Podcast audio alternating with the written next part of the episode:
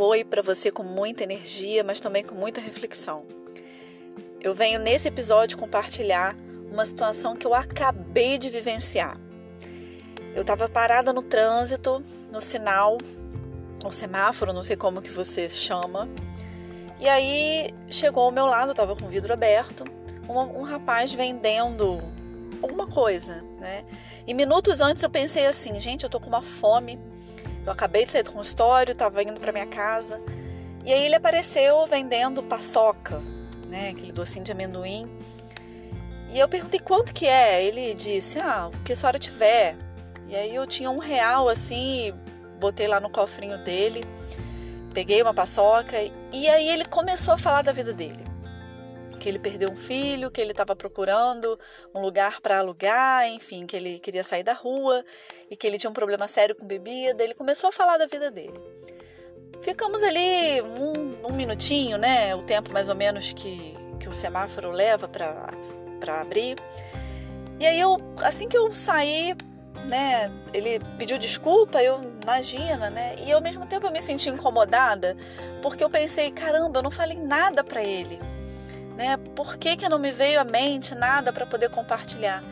E ao mesmo tempo, a reflexão que eu deixo para você, profissional de saúde, seja você médico, psicólogo, enfermeiro, assistente social, sei lá.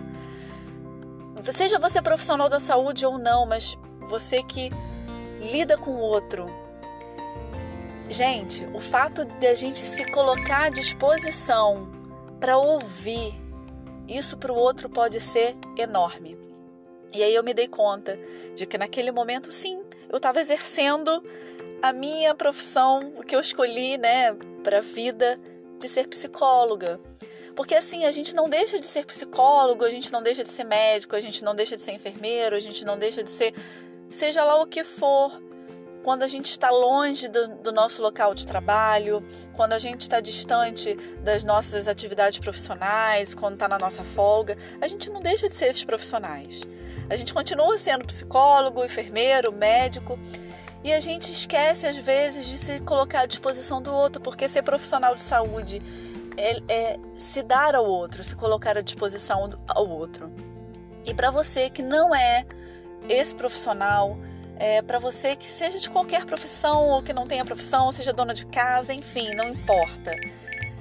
O que eu tenho para te dizer é assim: se coloque à disposição para você também, para sua vida. Se permita se permita se ouvir, se permita falar, porque falar é terapêutico, né? Porque quando a gente fala, a gente se ouve. Isso é muito importante. Mas é preciso a gente também se movimentar para isso. A gente se colocar à disposição da gente mesmo, da gente, né?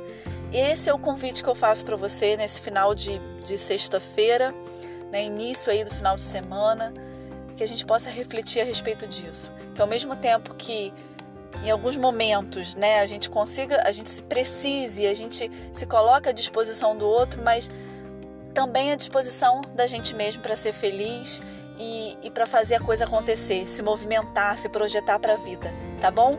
Um beijo enorme. Até a próxima.